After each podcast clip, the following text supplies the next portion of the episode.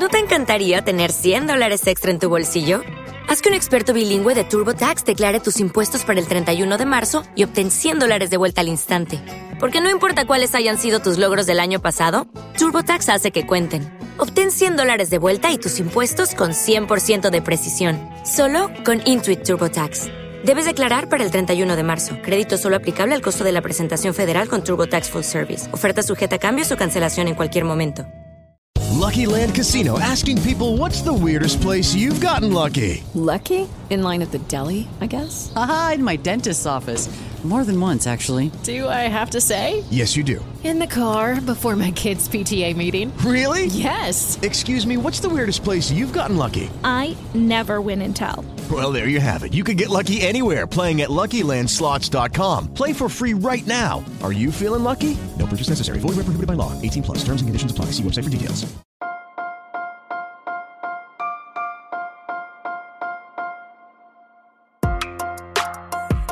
Buenos días, Madre Esfera. Buenos días, Madre Esfera, con Mónica de la Fuente. Hola, soy Geraldine del blog Criando 24-7 y quería contaros cómo viví el evento de Madres en el Autismo. La verdad es que fue una maravilla, tanto la organización como todo lo que vivimos ahí. Eh, eh, en mi caso, eh, bueno, yo estaba eh, convocada por las organizadoras para dar una charla sobre ayudas públicas eh, que se pueden solicitar cuando alguno de nuestros peques tiene diagnóstico de autismo. Yo creo que, la charla, aunque fue bastante rápida, eh, sí que fue útil para, para todas las, familias que estuvieron ahí presentes.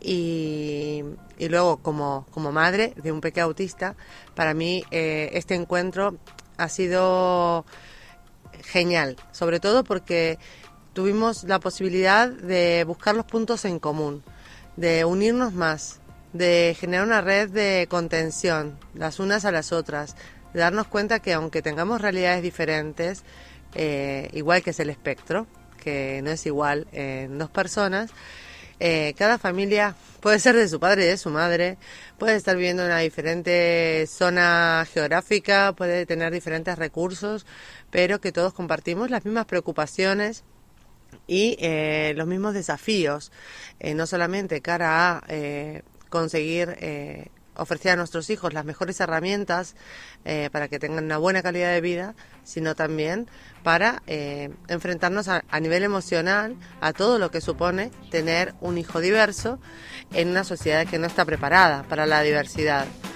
De ahí sa- sacamos, vamos, un montón de cosas increíbles, como varios grupos de WhatsApp donde compartimos información, nos contenemos, nos acompañamos, nos reímos y lloramos juntas, igual que pasó en el evento, pero bueno, ahora le estamos dando continuidad y realmente, bueno, todo mi agradecimiento a las organizadoras por haber eh, puesto en marcha eh, esta, este evento y, bueno, espero haber aportado también mi granito de arena en, eh, en los conocimientos que, pude compartir eh, con todas las madres ahí. Un beso muy grande para todos y muchas gracias.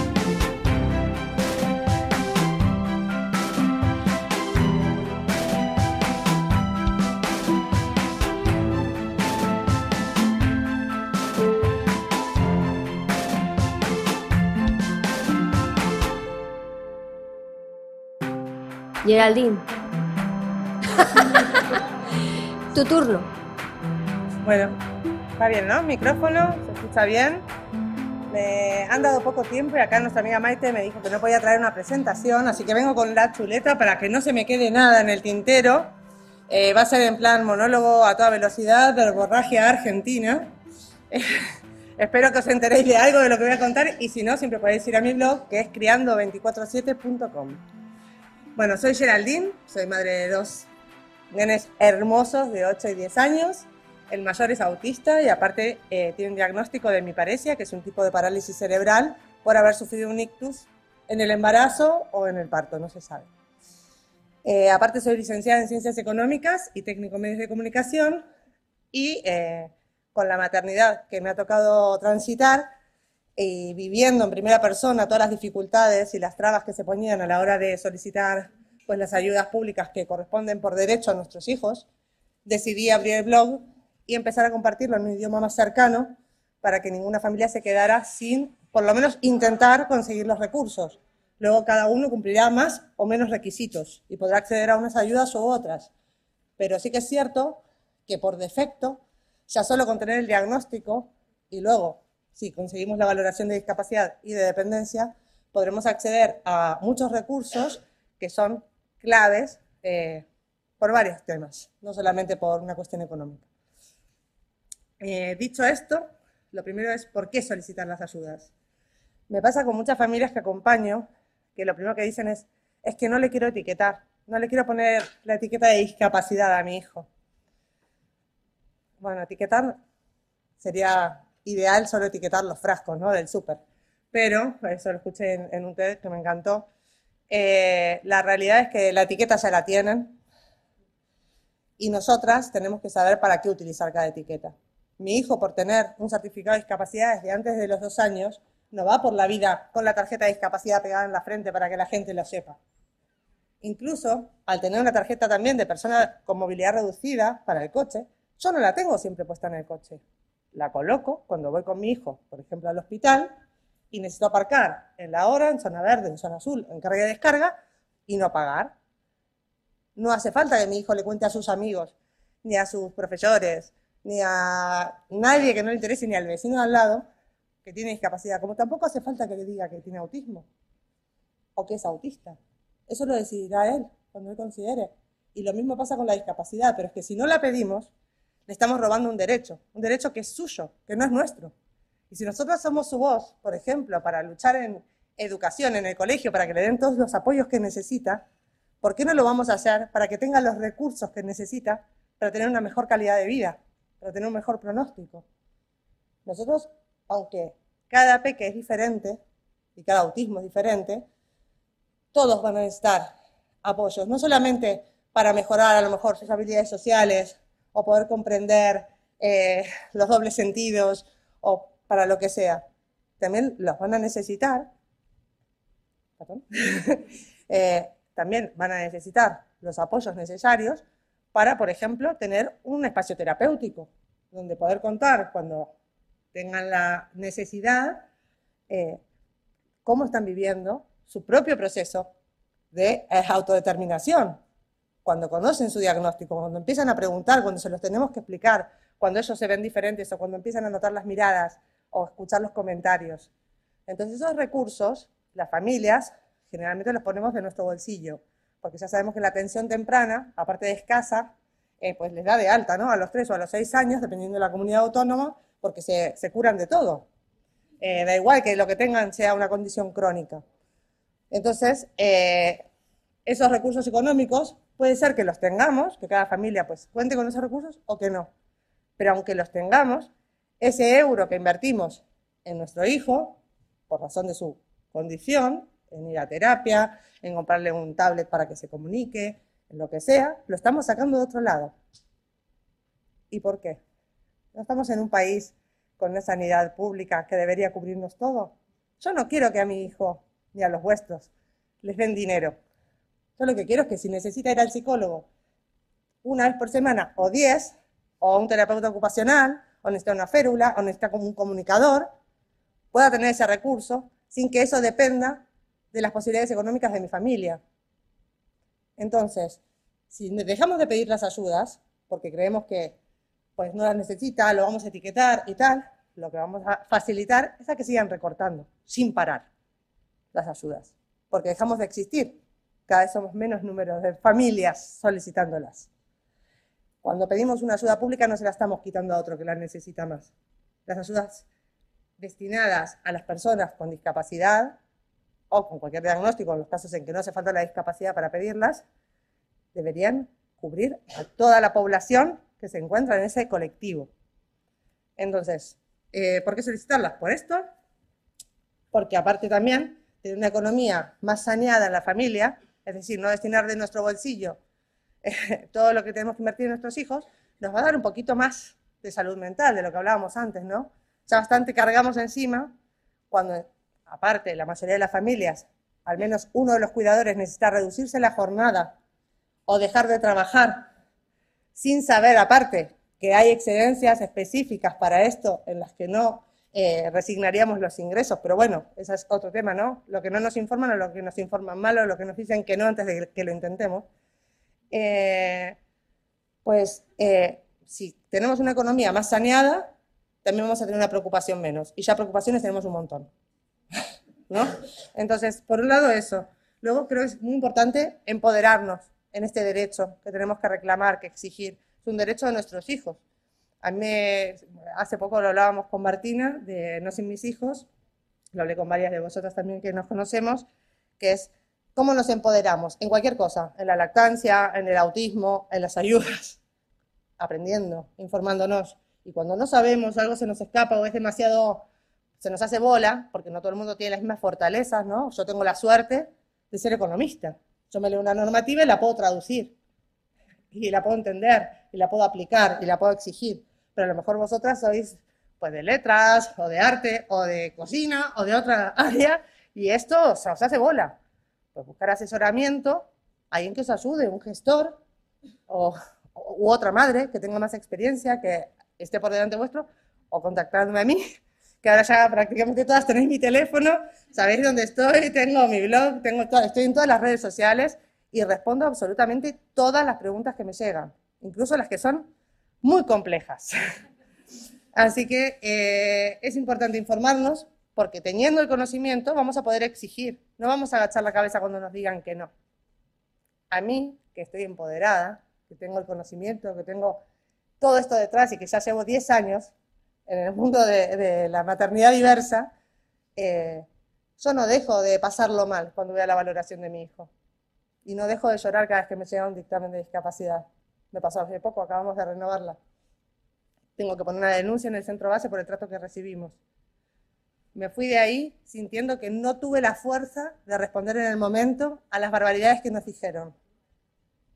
Entonces salí de ahí encima pensando, si yo estoy así, ¿cómo estará una madre en su primera valoración? Sin conocer a nadie que haya pasado por esto. Saliendo con su bebé en brazos o con su niño pequeño, diciéndole que el niño no tiene nada, que ella es una mala madre, que no que el niño pues no se le ha castigado lo suficiente, que es lo que me dijeron a mí, que mi hijo que con parálisis cerebral no se abrochaba la cremacera porque yo no lo he recañado lo suficiente. Eh, esto hace un mes. Entonces, si, si yo he vivido esta situación con todas las herramientas que tengo, con un espacio terapéutico, que gracias a mi psicóloga me permite también trabajar estas cosas, eh, ¿cómo no van a estar el resto? Entonces, aprender, leeros mi blog de pe hay un apartado específico de ayudas públicas donde podéis encontrar cada una detallada, cuáles son los pasos, los requisitos, los formularios que hay que preparar para ir. Y si nos dicen que no, a exigir y a reclamar. Si hace falta, con abogados. No nos quedemos calladas. Los derechos de nuestros hijos, mientras nosotras seamos su voz, tenemos que ponerla muy alta.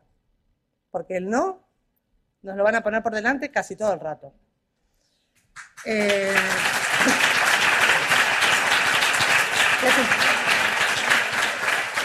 y qué triste que tengamos que aplaudir porque todas nos reconocemos en esto. ¿eh?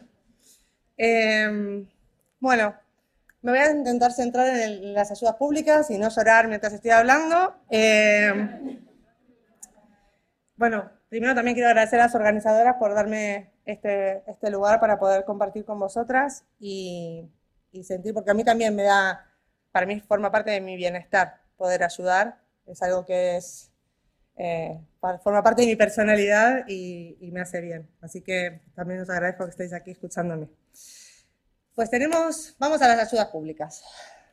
Tenemos ayudas que tienen que ver propiamente con el diagnóstico y otras por las que vamos a necesitar pasar por una valoración. Las que tienen que ver directamente con el diagnóstico, con tener un diagnóstico de autismo, eh, y da igual que sea por lo privado, que sea por lo público, que sea grado 1, que sea grado 28, son las becas MEX de educación, pero aquí con esa pata coja de que eh, tienen en cuenta la renta del patrimonio familiar y en la mayoría de los casos pues no nos toca nada. Hay una excepción para las familias numerosas que si quieren la aplican, que no, si quieren. También hay un miembro de la unidad familiar que no sea hijo, también hay 4.000 euros que se pueden aplicar y si el doctor les da. Bueno, las ayudas autonómicas son un mundo aparte. Como aquí venimos todas de diferentes sitios, eh, pues me voy a centrar un poco en las que son eh, nacionales, aunque algunas sean de gestión autonómica, pero bueno, eh, eh, da para mucho. Bueno, por razón de diagnóstico, tenemos las becas MEC, tenemos las plazas en atención temprana, eh, que escasas y regulares, pero bueno, que ahí están, y eh, una plaza en educación, en el colegio, eh, con los apoyos que necesitan, que nunca nos la dan. O sea, nunca nos dan los apoyos suficientes ni con la calidad ni con la formación que necesitan, pero bueno, que tenemos ese derecho, que nuestro hijo esté escolarizado, sea en ordinaria o en especial, o en aula TEA, o en la modalidad que sea, eh, con los apoyos que eh, determine la, la- de orientación, que siempre nosotros podemos aportar los informes, por ejemplo, de nuestros especialistas, sugiriendo ¿no? qué tipo de apoyos necesita eh, el peque. Eh, esto es básicamente lo único a lo que podemos acceder sin tramitar discapacidad, dependencia. Y bueno, diría, ahora con el CUME voy a hacer un inciso aparte porque el autismo no viene eh, recogido específicamente. Bueno, ya con valoración. Con valoración, la primera es la discapacidad. No hace falta que sea la primera. Tenemos discapacidad y dependencia, se pueden tramitar en paralelo. Se puede tramitar primero una, luego la otra. Da igual. Eh, pero discapacidad, que es la más conocida. eh, ¿Qué tenemos que saber? Lo primero, ¿qué se valora en la discapacidad? ¿Alguien sabe qué valoran en nuestro hijo? Si es grado 1, si es grado 2, si es lo que viene del diagnóstico, lo que dice el terapeuta. ¿Alguien tiene idea?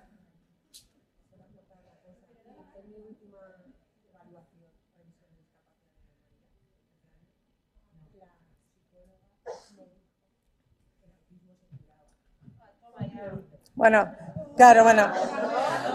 Bueno, a mí la médico le pidió a mi hijo que eh, por un momento no sea autista para poder valorar la movilidad reducida. O sea que eh, esta es la gente que valora a nuestros hijos. Así que no son todos así, pero sigue habiendo gente así y contra esos no nos podemos quedar calladas. Hay que reclamar, hay que denunciar para que salgan de esos puestos, porque nos hacen mucho daño, no solamente por luego no conseguir el certificado que tanto necesitamos, sino también por el mal rato que pasamos nosotras y nuestros hijos ahí, ¿eh?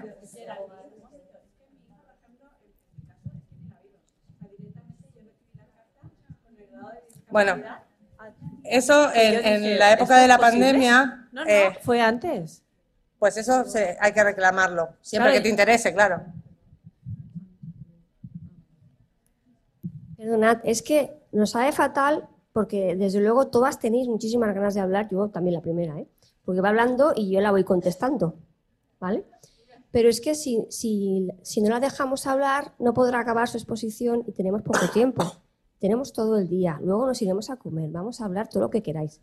Dejemos que Geraldine haga su presentación, ¿de acuerdo? Gracias. Bueno, eh, cuando vamos a la, a la valoración de discapacidad, y volviendo a lo de empoderarnos, eh, tendríamos que saber qué van a mirar de nuestro hijo de nuestra hija, qué tienen que saber, y lo tenemos que documentar. La mayoría de veces las familias que salen de una valoración con menos del 33%, que se da bastante en los casos de diagnóstico puro y duro de autismo, cuando no hay como, comorbilidades, eh, yo creo que, aparte de que esto no debería ser así, que les tendría que dar el 33 como mínimo ya por defecto, pero como esto no pasa, es porque nos acotamos a la documentación que nos solicitan. Los DNIs, el libro de familia, el diagnóstico, el último informe del especialista. Ahí no vienen las 24 horas de nuestro hijo. En el contexto del hogar, en el contexto escolar, en un evento social, en la calle, en la vía pública. Eso no viene reflejado en ningún lado. Y en general, cuando hablamos de autismo, son dificultades o desafíos que tienen continuamente que no se recogen ni en el diagnóstico, ni tampoco en los informes de los especialistas que van a lo puntual, ¿no? A pues eh, es no verbal, o necesita un tablet, o necesita apoyo visual, necesita anticipación. Vale, está bien, pero aparte necesita muchas más cosas. Entonces, en la discapacidad se valoran las actividades de la vida diaria. ¿Qué autonomía tienen las actividades de la vida diaria? Y las- la autonomía se refiere a ser funcional en un montón de contextos diferentes y de situaciones diferentes. Desde el aseo, por ejemplo, que el aseo no es solamente que pueda lavarse los dientes, es que su función ejecutiva le permita ir al baño, abrir la pasta, ponerla en el cepillo, lavarse, acordarse de escupir, volver a guardar la pasta, guardar el cepillo y a lo mejor irse a la habitación a ponerse pijama. Cerrar el grifo. Entonces, eh, en estas actividades de la vida diaria, esta autonomía, se valora la comunicación, se valora la actividad física, se valora la, capacidad intrínseca, ¿no? La de vestirse, la de reclinarse, la de agacharse cuando hace falta, te tiran una pelota y te agachás, ¿no? Los reflejos. Eh, la funcional, ¿no? De poder llevar algo, trasladar algo, llevar el plato de la mesa a la cocina. El, tema sensorial, ¿no? Eh, auditivo, visual, el tacto. Pues de eso todas sabemos bastante, ¿no? Porque con grado 1 o con grado 3 la mayoría de las personas autistas tienen o una hipersensibilidad o una hiposensibilidad, o varias, o ambas. Entonces, eh, todo esto, al igual que el transporte, por ejemplo, si nos podríamos mover o no con nuestros hijos en un transporte público, en metro, en bus, eh, si duerme bien, el sueño, por ejemplo, se tiene en cuenta. Todo esto viene reflejado en alguno de los informes de nuestro neurólogo, del psiquiatra o del terapeuta, no. Lo sabemos nosotros, pero nosotros no podemos emitir un informe para presentar. Pero lo que sí podemos hacer es que con el terapeuta de confianza que atienda a nuestro peque, o con el neuro o con el especialista de cabecera que tengáis cada una, ir con una lista de todas estas cosas que sabéis que para vuestro hijo o vuestra hija es una dificultad, o es un desafío, o necesita determinados apoyos, o los tolera, pero tolera, puede ser una reunión social, pero a los 20 minutos no puede más. Todo esto se lo dais en una lista preciosa y que os haga un informe orientado a la valoración de la discapacidad o la de la, pende- de la dependencia. No es el informe que nos tienen que entregar nosotras de qué hizo en la terapia o de cómo le vieron en la revisión del neuro. Es un informe que va a avalar, que va a documentar todo lo que nosotras tendríamos que contar en esa valoración y no podemos hacer de otra manera. Y que aparte quede por escrito. Una idea que también me dio Martina el otro día, me pareció muy interesante, no sé hasta qué punto la aceptarían o no, como documentación, es, eh, por ejemplo, grabar a nuestros hijos. Cuando tienen una crisis, cuando tienen una dificultad, cuando lo que sea. Porque la ley de Murphy nos indica que nuestros hijos en la valoración van a estar estupendos. O sea, es así. No pueden hacer un cubo de tres, una pila de tres cubos, pero ese día te la hacen sin mirar. Es como, no mira la cara, pero ese día está así. Es como, bueno, grabarle, ¿no? Y llevar también a aportar los vídeos. Pero yo creo que, bueno, sí que es importante siempre ir de la mano del terapeuta, generalmente es con quien tenemos más trato, porque es a quien vemos más a menudo, más que a los especialistas, para que cuando estamos por solicitar pues, la valoración o la renovación de discapacidad o de dependencia, nos hagan un informe que recoja todo lo que ellos quieran poner, más todo lo que nosotras tenemos que contar. Eso también hay que aportarlo. Y otra cosa muy importante, la discapacidad. La discapacidad se valora en tres etapas. El psicólogo, el médico y la trabajadora social. La trabajadora social tiene la potestad de darnos hasta 15 puntos. 15 puntos son muchos puntos para llegar a los 33. A lo mejor, si a nuestro hijo, la médico y la psicóloga, pues le vieron superfuncionales, pues mira que bien está el niño y mira qué listo es. Y mira que bien que lo hace todo y aparte aquí no tiene ninguna crisis y no le molesta nada y no tiene, no sé, no, le pica la sudadera. ¿Vale?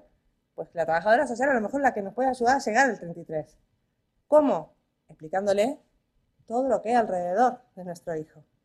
Nuestras circunstancias económicas. Si alguno de los padres tiene, por ejemplo, una reducción de jornada, o está en el ERTE, o está en el paro de larga duración, o si tenéis una nómina pues muy escueta, eh, si hay más diagnósticos en el grupo familiar, o si estáis pasando una depresión, por ejemplo, o cualquier circunstancia, ya sea de salud o económica, que sea relevante y que genere más complejidad a la hora del cuidado de vuestro peque, la trabajadora social la va a recoger y la va a puntuar. Y a lo mejor con esos puntos llegamos al 33. Que no es justo, que tendría que darle el 33 igual porque ya tiene un diagnóstico, y sí, pero bueno, hay que ser estratega, como dijo Martina. No vamos a mentir, no vamos a engañar, vamos a contar la verdad, pero la tenemos que documentar. Y tenemos que acordarnos que ahí vamos a contar las dificultades. Nuestros hijos son maravillosos y pueden tener unas fortalezas increíbles en una o en varias áreas. Eso no es lo que vamos a valorar ahí. Por eso se llama valoración de discapacidad. Si no, iríamos a valorar las capacidades, ¿no? Las grandes capacidades, que no es el caso. Entonces es importante llevar todo documentado. Cuantos más informes, With lucky landslots, you can get lucky just about anywhere. Dearly beloved, we are gathered here today to. Has anyone seen the bride and groom? Sorry, sorry, we're here. We were getting lucky in the limo and we lost track of time. No, Lucky Land Casino, with cash prizes that add up quicker than a guest registry. In that case, I pronounce you lucky. Play for free at LuckyLandSlots.com. Daily bonuses are waiting. No purchase necessary. Void where prohibited by law. 18 plus. Terms and conditions apply. See website for details. It is Ryan here, and I have a question for you. What do you do when you win? Like, are you a fist pumper? A woohooer, a hand clapper, a high fiver. I kind of like the high five, but if you want to hone in on those winning moves, check out Chumba Casino. At ChumbaCasino.com, choose from hundreds of social casino style games for your chance to redeem serious cash prizes. There are new game releases weekly, plus free daily bonuses. So don't wait. Start having the most fun ever at ChumbaCasino.com. No purchase necessary. BGW. Void were prohibited by law. See terms and conditions. 18 plus. Eh, una vez que pasamos por la valoración de discapacidad, que en Madrid ahora mismo están tardando pues un añito para citar más o menos, es así como algo express, eh, ya podemos empezar a solicitar las ayudas. Las ayudas eh, por discapacidad requieren que el certificado tenga como un mínimo del 33%. Si tiene el 32%, pues no te sirve de nada, pues lo puedes tener ahí para guardar para la barbacoa. Entonces, si tiene el 33% o más, podemos pedir la prestación por hijo a cargo con discapacidad. En la seguridad social son 1.000 euros al año, depende de la comunidad, en dos pagos o en pagos mensuales. En eso no se tiene en cuenta la renta familiar ni ninguna otra cosa. Con que tenga el certificado de discapacidad por cada hijo, si tenemos más de un hijo que tenga discapacidad, pues por cada hijo serán 1.000 euros al año. También vamos a poder acceder a la exención en el copago de farmacia. Igual parece una tontería, pero hay muchos de nuestros hijos que aparte de ser autistas, tienen otras patologías que requieren medicamentos por las que te pagamos, a lo mejor no mucho, porque cada familia sabéis que paga en función de, de su renta. Pues si el hijo tiene, si tiene el certificado de discapacidad, si es menor de 18 años, está exento del copago farmacéutico. Todos los medicamentos son gratuitos. Eh, los, pañales se los pueden recetar. Siempre que estén recetados, sí. O sea, no... Luego, podemos acceder al IVA reducido, por ejemplo, en compra de material eh, ortopédico, sin necesitar alguna férula o pues, cualquier tema ortoprotésico. Eh, y acceder también a que nos hagan luego el reintegro. Eh, sabéis que hay un catálogo de, de, material ortoprotésico que se acaba de actualizar hace un par de años y las familias, aunque tenemos que anticipar el dinero, no en todas las comunidades, en algunas vais con receta y os lo dan directamente, pero en Madrid nos toca ir pagar y luego ya pedir el reintegro y en dos añitos más o menos lo tenemos de vuelta, eh, sin intereses, pero nos lo devuelven. Eh, bueno, tendríamos acceso también a eso.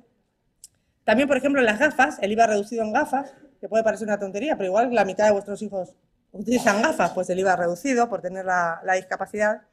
Y luego podemos pedir en Hacienda la deducción por descendiente con discapacidad, que son 1.200 euros al año, que se pueden aplicar directamente en la renta, o pedir los pagos anticipados de 100 euros mensuales.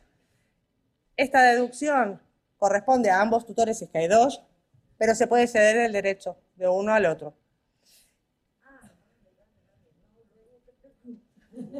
Luego, si tenemos algún hijo más o hija más, podríamos acceder al título de familia numerosa, porque los hijos con discapacidad de 33% más cuentan por dos. Eh, a mí me tendría que contar por cinco el otro, el que no tiene discapacidad, pero bueno, tengo familia numerosa por el mayor, eh, teniendo el título de, fami- de familia numerosa, también en Hacienda tenemos la deducción por familia numerosa, que son 1.200 euros al año o 12 pagos de, de 100 euros. Si es familia numerosa eh, especial, serían 2.400 euros al año o 200 euros por mes. Eh, y luego tenemos una serie de beneficios fiscales en la renta, ahora que estamos en la campaña de la renta.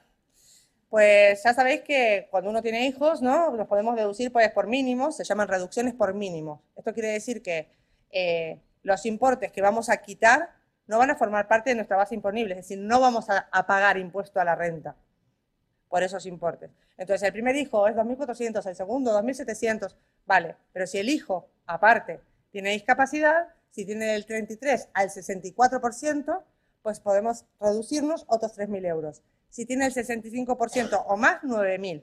Pero es que aparte, si le dan la movilidad reducida o tiene más del 65, es decir, del 66 para arriba, son otros 9.000 euros más para reducir en la renta. Y si en la base imponible. Sí, es una reducción. En la, en la renta tenemos eh, reducciones y deducciones. Las reducciones minoran la base imponible, es decir, sobre eso no se tributa, sobre ese importe que te reducen no pagas impuestos. Y las deducciones, pues funcionan, depende en, en qué momento de la renta se aplican, funcionan de una manera u otra. Pero que si me lo pongo a explicar ahora, no llego. Estoy tratando de ir a toda velocidad. Eh, sí, os tenéis que leer mi blog, eso sí, creando247.com. Eh, y luego están como reducciones, que son también muy importantes, son las reducciones por aportaciones al patrimonio protegido de las personas con discapacidad, que es una figura jurídica desconocida para la mayoría de las familias, pero muy interesante, eh, donde nosotros constituimos pues, este patrimonio protegido a favor de nuestro hijo o nuestra hija y todo lo que aportamos a ese patrimonio protegido con unos límites anuales, eh, para- a nosotros nos sirve como una reducción en nuestro impuesto a la renta y nuestro hijo, hasta unos límites, tampoco tributa. Con lo cual quiere decir que lo que nosotros invertimos anualmente, por ejemplo, en terapias, en materiales, en la escolarización, en todo lo que tenga que ver, en todo lo que tenga relación con su discapacidad, podríamos constituir un patrimonio protegido, hacer la aportación, o sea, en vez de pagar directamente al colegio o al terapeuta, ponemos el dinero en el patrimonio protegido, ya sabemos que ese dinero que pusimos ahí, nosotros no vamos a pagar impuestos, o sea, nos vamos a ahorrar el impuesto a la renta de esos importes, y luego, desde ahí, se paga cada cosa.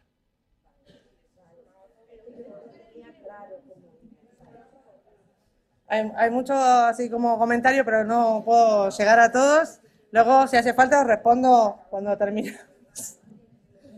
El patrimonio protegido da para mucho. Cuando hago talleres de, sobre el patrimonio, suele durar unas dos, tres horas solo el taller de patrimonio protegido, para que lo podáis entender, entender bien. Yo tengo media hora para explicaros como unas 25 ayudas. Así que vamos a. Yo sí que me quería que os quedéis con todo, con los nombres por lo menos de cada cosa. Si tenéis dudas, podéis eh, ir a mi blog donde están explicadas cada una. Si tenéis más dudas, me podéis contactar las veces que necesitéis, ¿vale? Eh, esto tiene- todo lo que estábamos hablando tiene que ver con la discapacidad. Luego tenemos el otro camino, que es la ley de dependencia, que como os decía, se pueden solicitar en paralelo, nos pueden dar una y no darnos la otra. Siempre es más fácil cuando ya conseguimos una, aportar ese dictamen para la valoración de la siguiente. Eh, la ley de dependencia, en vez de valorarse en porcentajes, se valora en grados, grado 1, grado 2 y grado 3. Según el grado con el que valoren a nuestro hijo o a nuestra hija, serán eh, las cuantías que vamos a poder pedir en el caso de prestaciones económicas que tengan que ver con la ley de dependencia. Eh, y ya está. También van a tener en cuenta la renta familiar, pero es cierto que eh, pues eso no, no lo tienen en cuenta. Esa es la única que, que hacen como que, que nos dan un respiro. La ley de dependencia. A través de la ley de dependencia se hace primero la valoración, grado 1, grado 2, grado 3, y luego eh, se, redacta el PIA, el Programa In- Individual de Atención a la Persona. En ese programa se recogen las necesidades de apoyo que tiene la persona dependiente, en este caso nuestro hijo, y lo que nosotras solicitamos como cuidadoras para nuestro hijo. Pueden ser servicios o pueden ser prestaciones económicas. En los servicios, pues tenemos centros de día, tenemos atención temprana. Ojo, si tenemos una plaza de atención temprana pública, no podemos pedir atención temprana a través de la ley de dependencia. Pero lo que sí podemos hacer es pedir la prestación económica y destinarla a pagar terapias privadas. No podemos duplicar en ninguna de las ayudas, en general, no podemos tener duplicidad del mismo servicio que esté pagado con algún recurso público. Entonces, la ley de dependencia, generalmente las familias pedimos la prestación económica, no pedimos la de servicios cuando los peques son tan peques, porque viven en casa, porque igual les cuidaríamos, porque no necesitamos un asistente personal para, para el niño. En las prestaciones económicas tenemos tres. Dos, que nos van a obligar a justificar que hemos destinado el dinero para eso en concreto. Una es eh, la prestación económica de asistencia personal, que es contratar a una persona profesional que no es un familiar para que haga cuidado de nuestro hijo. Nos tendrá que facturar y nosotros tendremos que justificar que el dinero que nos han dado a través de la ley de dependencia lo hemos gastado en eso en concreto y si nos ha sobrado lo tenemos que devolver. No sobra nunca. Eh, luego tenemos el PEPS, que es la prestación económica vinculada a un servicio, que es lo mismo, es contratar un servicio, puede ser una terapia, puede ser pues, cualquier cosa que contratemos para nuestro hijo en un centro que esté reconocido por la ley de dependencia, no puede ser en cualquiera, tiene que estar reconocido por la ley de dependencia, y lo que hacen es darnos una cuantía mensual que estará en función del grado que tenga nuestro hijo de dependencia y del presupuesto que nosotros aportemos de esa terapia que va a realizar nuestro hijo. Si, por ejemplo, el límite en el grado 3 son 715 euros mensuales, si nosotros presentamos un presupuesto que sus terapias cuestan 600, no nos van a dar más de 600. Nos darán lo que corresponda a lo que hemos solicitado. Y luego está el PSEF, que es la que tenemos la mayoría, la prestación económica por cuidados en el entorno familiar, que para mí tiene tres claras ventajas. La primera es que, eh, a pesar de ser una cuantía menor que las otras dos prestaciones económicas, casi la mitad, no tenemos que justificar a qué lo destinamos. Entonces podemos hacer uso libre, por ejemplo, de llevarlo a un terapeuta que a lo mejor no está concertado con la ley de dependencia. O si queremos ir cambiando de centro o porque nos mudamos mucho, por el motivo que sea, destinamos el dinero como mejor nos parece. No lo sé, lo tenemos que justificar a nadie. La segunda es que el cuidador principal, en general somos las madres, tenemos el derecho a acogernos al convenio especial de la Seguridad Social para que coticen por nosotras por las horas que hacemos que dedicamos al cuidado de nuestros hijos. Por ejemplo, si estamos con una reducción de jornada del 50%, por el otro 50% que no estamos cotizando, cotizaría la seguridad social por nosotras.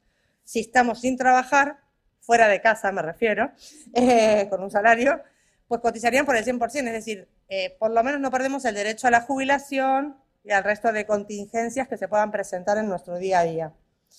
Eh, en el caso de estar trabajando a tiempo completo o ser autónomo, por ejemplo, pues no podríamos acogernos al convenio, pero es que tampoco lo necesitamos.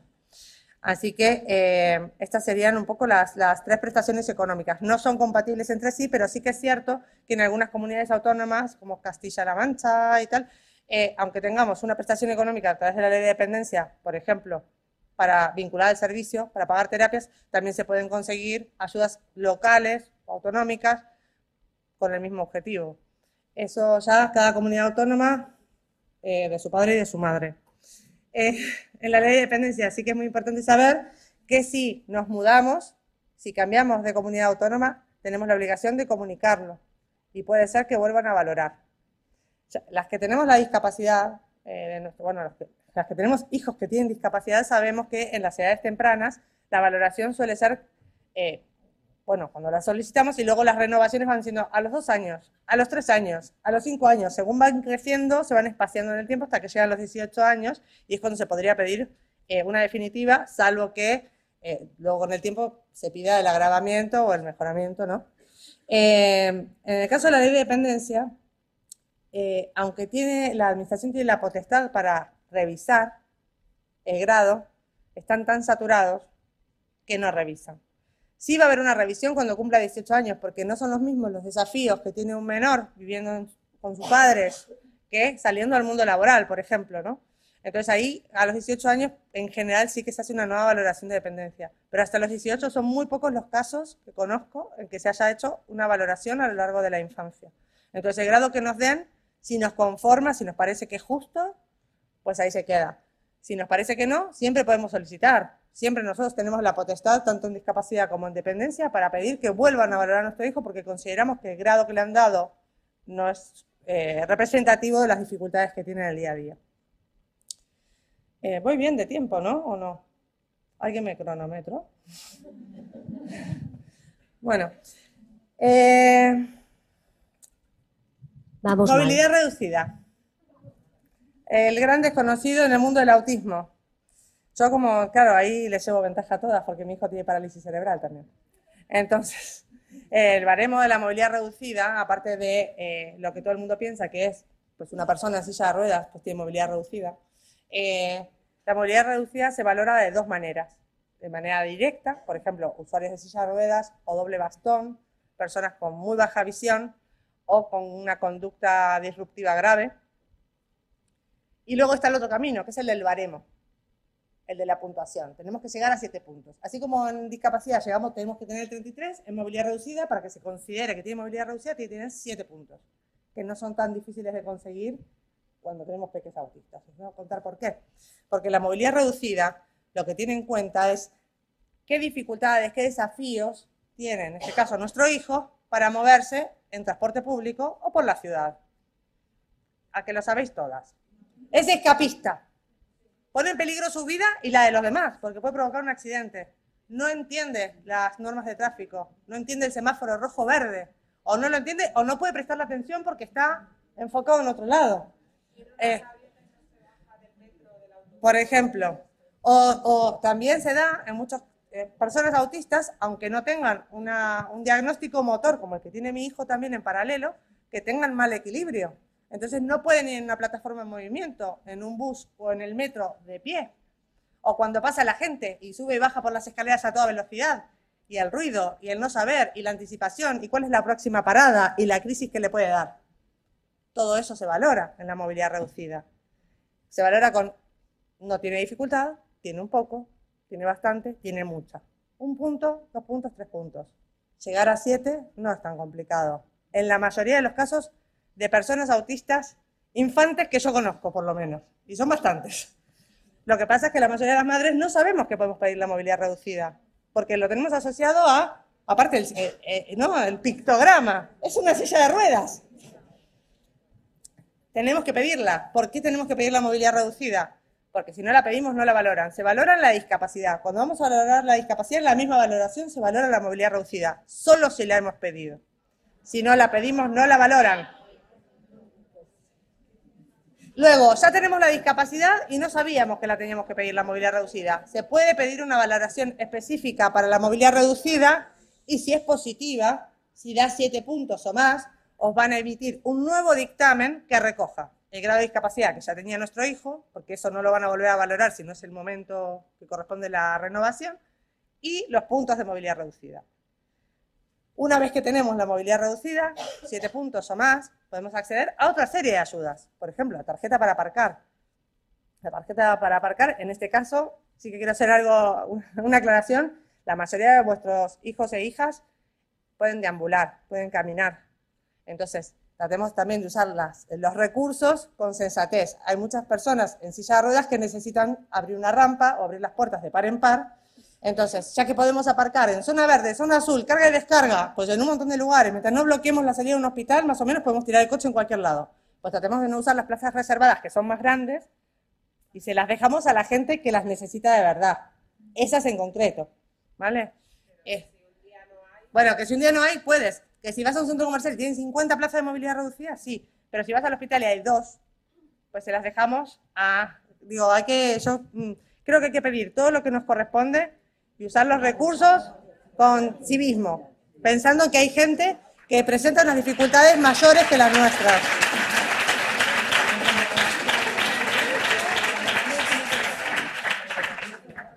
Eh, bueno, ya, ya termino. Me queda el cume.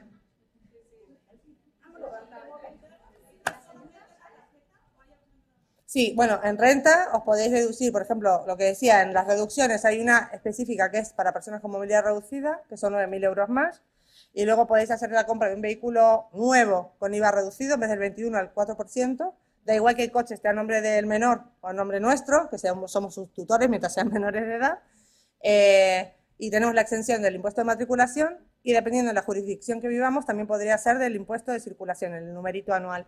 Eh, en algunos eh, ayuntamientos piden que para esa exención el vehículo esté a nombre de la persona con movilidad reducida. pero eso depende de cada ayuntamiento. Y bueno, ya lo último, el CUME, eh, otro gran desconocido.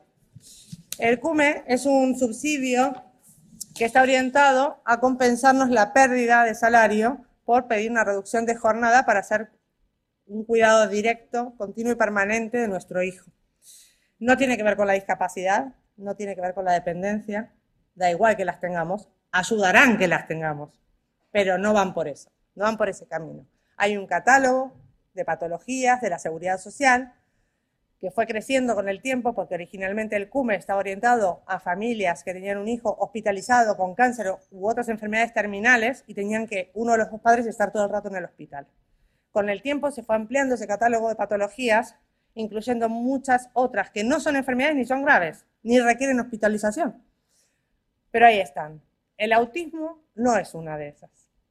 Pero sí que es cierto que dentro de la variedad de patologías que existen, hay unas que tienen que ver con la parte psiquiátrica y otras con la neurológica, donde podremos encontrar seguramente dónde encuadrar a nuestro hijo con la ayuda de su médico, de su especialista, y si no, nos podemos aprovechar de unas pequeñas ventanas que hay en las patologías. Cada vez que habla de las patologías neurológicas, por ejemplo, puede venir pues daño cerebral adquirido, parálisis cerebral, no sé qué, y otros daños neurológicos que requieren un cuidado continuo, permanente y directo por parte de eh, un tutor. Pues lo mismo pasa con el campo psiquiátrico y el de los trastornos. Y aparte de que muchos, no todos, pero muchos de vuestros hijos tendrán algún otro diagnóstico, a lo mejor, ¿no? Pueden tener epilepsia o pueden tener cualquier otra cosa que a lo mejor sí viene recogida. A lo mejor tiene un asma complicado. Pues mira, entra por ahí, aunque la dificultad y la necesidad de cuidado tenga más que ver con el autismo. Pero bueno, podemos encuadrarlo, lo tenemos que documentar muy bien ¿Y el CUME para qué sirve? Para que uno de los tutores, bueno, si es monoparental, para que el único tutor, ¿eh? Sí, sí, no me dejas hablar, Martina, hombre. Ambos tutores tienen que estar trabajando. Si hay un solo tutor, no hace falta que el ser que no existe esté trabajando. Eh, ambos tutores tienen que estar trabajando y solo uno de ellos, aunque tengáis más de un hijo que pudiese aplicar al CUME, si tenéis trillizos, múltiples, lo que sea, o cinco hijos, todo diagnosticado, solo uno de los tutores se puede reducir la jornada del 50% al 99,99%. Da igual que seáis empleados en relación de dependencia, que seáis autónomos, que seáis funcionarios. Bueno, los funcionarios van por una normativa diferente, pero al final la prestación es prácticamente la misma. Eh, entonces, pues eso nos va a permitir que en nuestro rol de cuidadora no, no, no, no perdamos pues, el ingreso de nuestro salario, ¿no? De, eh, que podríamos estar percibiendo y que tanta falta nos hace, porque las familias eh, tenemos un doble empobrecimiento ¿no? cuando, cuando llega el diagnóstico de nuestros hijos. Por un lado, el desarrollo profesional ¿no? de una de las partes, generalmente de la madre, se corta, tenemos que reducir jornada o dejar de trabajar, o no podemos progresar, no podemos ascender, eh, y luego tenemos muchos más gastos que una familia normotípica. Entonces, pues bueno, poder hacer uso de este recurso, que no es tan fácil, se gestiona a través de las mutuas, salvo en los casos de personas que no tienen mutua y tienen que hacerlo directamente con la seguridad social. Se hace la solicitud, a los 30 días nos tienen que dar la respuesta y tiene carácter retroactivo a la fecha que solicitamos. A veces puede tardar tres meses, también es retroactivo. Hasta tres meses te pagan de manera retroactiva a la fecha de la solicitud. Y es un poco, pues voy a decir el único taco de toda la charla, que es un coñazo, porque hay que renovar primero al mes y luego cada dos meses. Como si nuestro hijo cada dos meses, pues de repente, pues no sé, se cambiara algo, ¿no? Pero bueno, está hecho así porque originalmente estaba pensado para patologías que o te curabas o te morías, básicamente. Entonces, eh,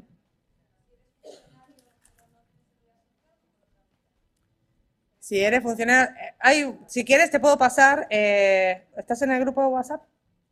Vale, pues luego te lo paso, porque, porque si no, eh, pero vamos, que todos tenemos derecho a, esto. Eh, puede ser que si no cumplimos todos los requisitos o si no lo encuadramos bien, y que si tenemos una mutua más complicada, hay mutuas que son más fáciles y mutuas que son más guerreras. Entonces, pues no estamos en las mismas condiciones, dependiendo de la mutua que nos toca, eso lo sabe Martina también. Pero bueno, yo creo que ahí más o menos os hice un repaso de Sí. Sí, sí, cotizas al 100%. Es que escu- escucho voces, pero no. Ay, escucho voces. Pues yo creo que ahí más o menos así un repaso de todas las cosas que se pueden eh, solicitar, más allá de las ayudas autonómicas o locales.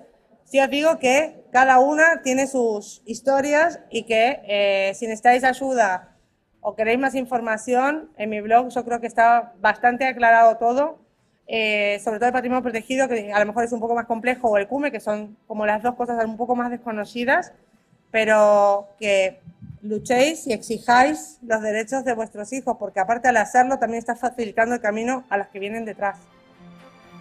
Eh, y ya está, listo.